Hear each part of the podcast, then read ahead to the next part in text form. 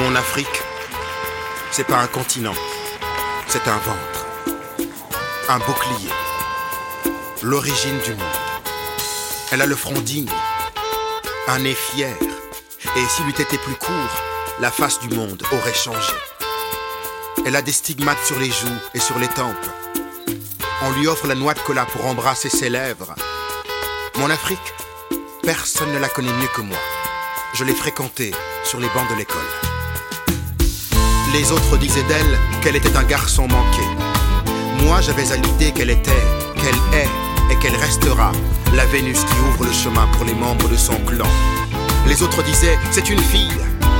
Elle était bien plus qu'un homme. Elle était une femme en devenir. Et elle s'appelait Dianke, mon Afrique. Alors, laissez-moi vous parler d'elle. Dianke. On raconte toujours mieux une histoire quand on aime. Celle de Dianke commence un jour comme un autre, quelque part dans mon pays.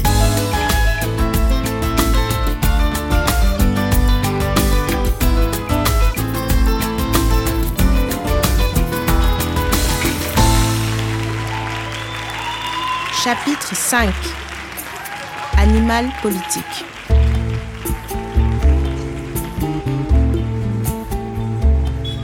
Un grand frère ne peut pas avoir tort, puisqu'il connaît le monde depuis bien plus longtemps. Seulement être un grand frère, c'est aussi des responsabilités. Bianca, elle, devait apprendre à redevenir une petite sœur. Et c'est ce qu'elle tentait de faire en acceptant l'invitation d'Abbas, son grand frère, qui lui avait proposé de dîner au restaurant. Bonjour.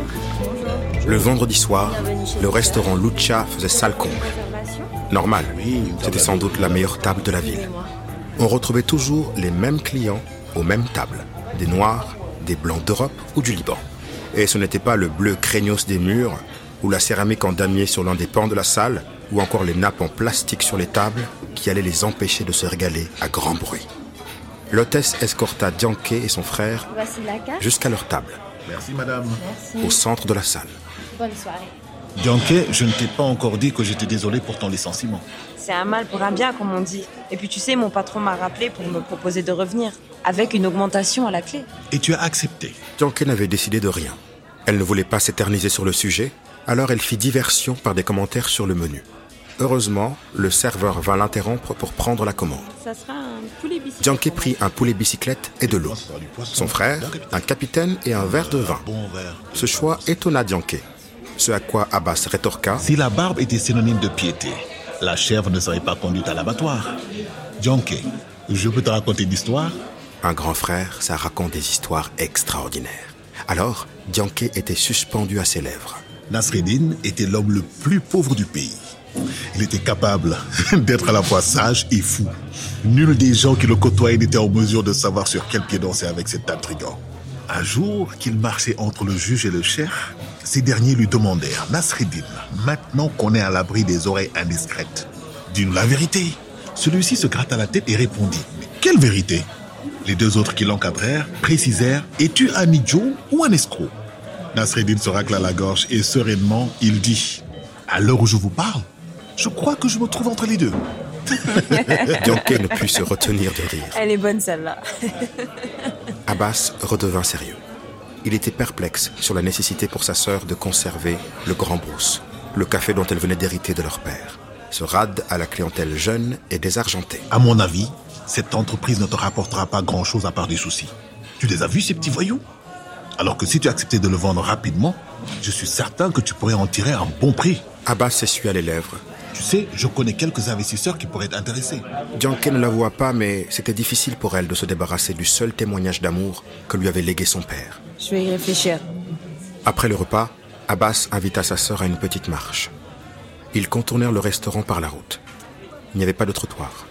Abbas prit sa sœur par l'épaule, comme on le fait pour un enfant quand on traverse la chaussée? C'était tellement bon de se sentir protégé. Ils quittèrent le bord de la route pour emprunter un sentier qui descendait vers le fleuve. On entendait déjà le croissement des crapauds cachés au milieu des roseaux. Le chemin débouchait sur une crique.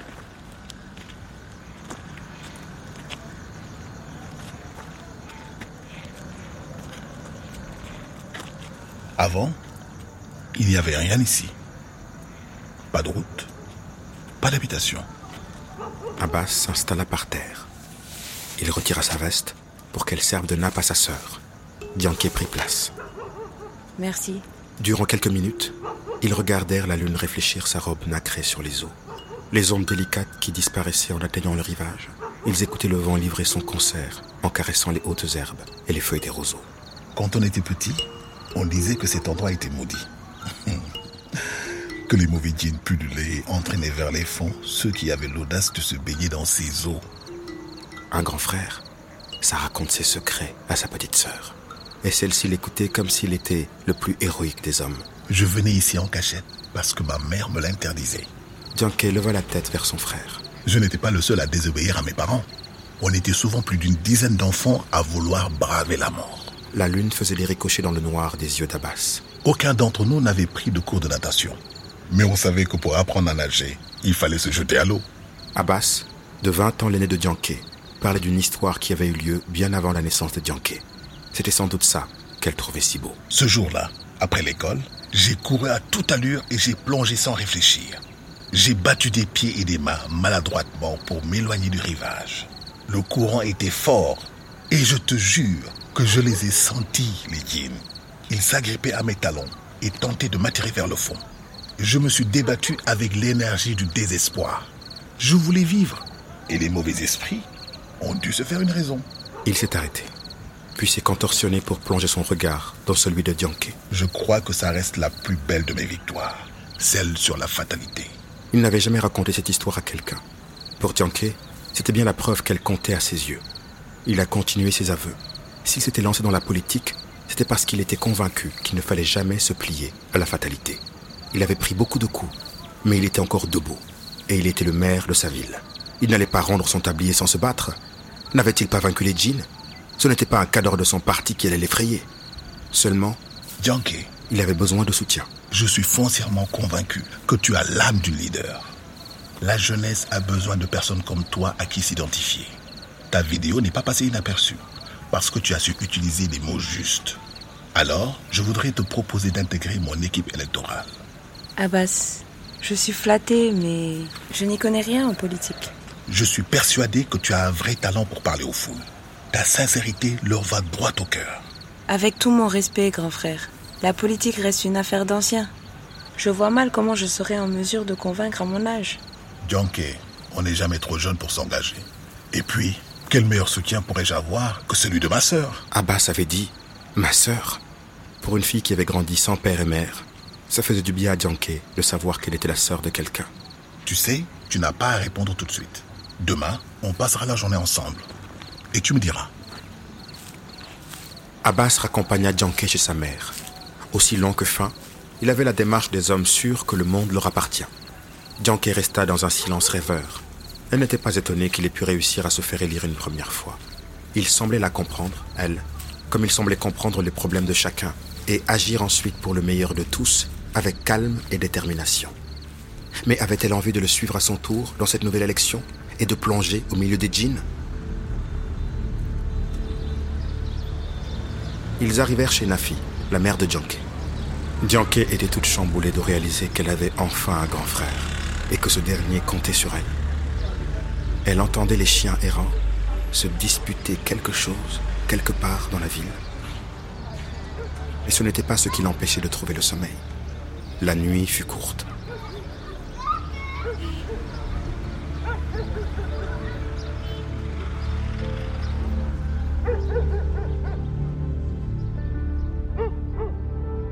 Le lendemain, n'en pouvant plus d'attendre, Dianke arriva dix minutes avant l'heure du rendez-vous avec son frère.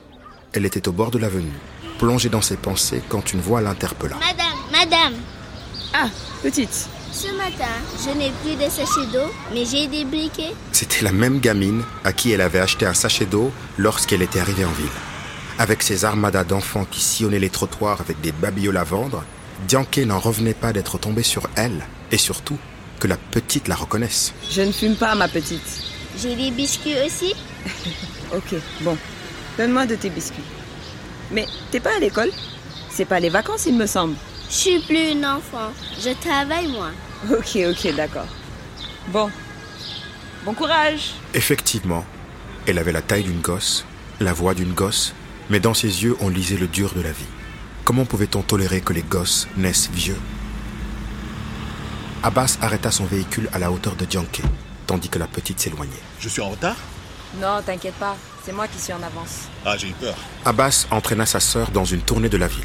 Il voulait qu'elle voie de ses propres yeux les différents chantiers qu'il avait initiés afin de conduire le territoire vers l'émergence.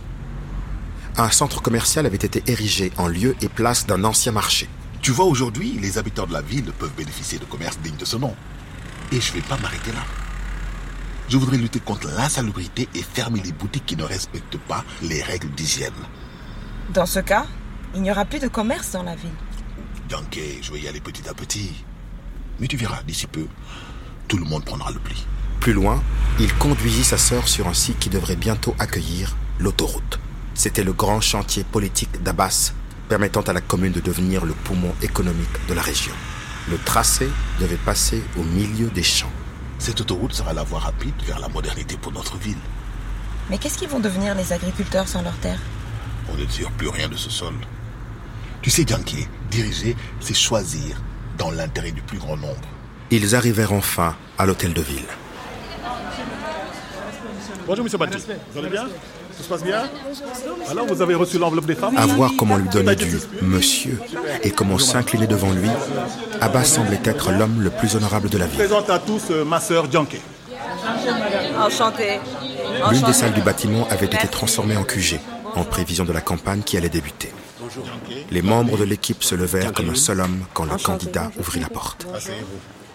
On rentra très vite dans le vif du sujet. Alors, quelles sont les nouvelles ne sont pas bien placés sur les dernières intentions. du Les vote. nouvelles n'étaient pas optimistes, mais Abbas ne leur donnait pas de crédit. Tu te rappelles, euh, il y a cinq ans Il se rappelait avoir battu l'ancien maire à plate couture alors que les intentions de vote le donnaient largement perdant. Cette fois encore, il comptait sur un discours Nous rassembleur. avons un bilan avant. Lui et son équipe se mirent à travailler sur des slogans de campagne quand un homme rentra comme une furie. Abbas, je veux voir Abbas. C'était vieux Malik, les yeux rouges de Je veux colère. voir ce fumier. Il allait foncer sur Abbas Il est où? quand il fut retenu in extremis par des Mais, collaborateurs. calmez-vous, s'il vous plaît. Abbas, tu m'avais juré que tu allais m'aider.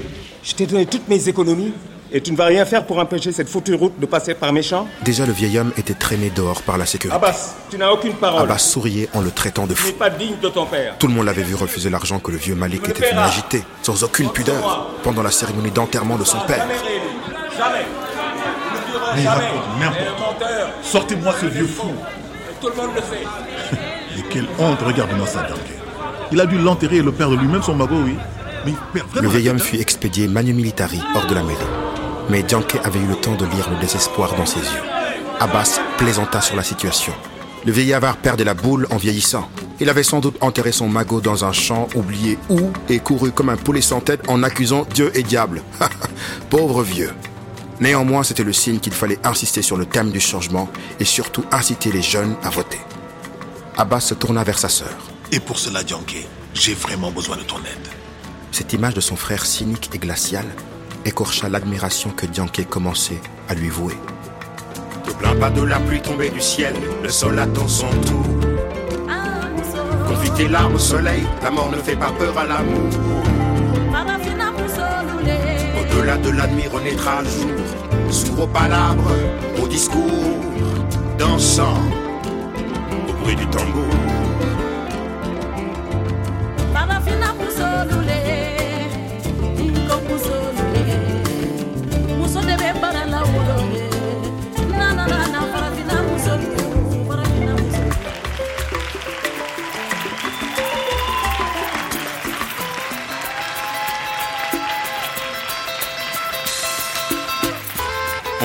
Les conséquences des actes de nos frères. Dianke devait décider de ce qu'elle ferait de son héritage. Décider d'accepter ou non de s'engager aux côtés de son frère. Avait-elle les épaules pour affronter la machine? Ou risquait-elle de se faire broyer par elle? Devait-elle faire confiance à son frère et le soutenir alors qu'elle le connaissait à peine? Dianke avait témoigné son attachement à son pays sur la toile. Elle avait l'occasion de joindre le geste à la parole. On parle toujours mieux de ce qu'on aime. Alors, je vous conterai à nouveau l'épopée de Junkie.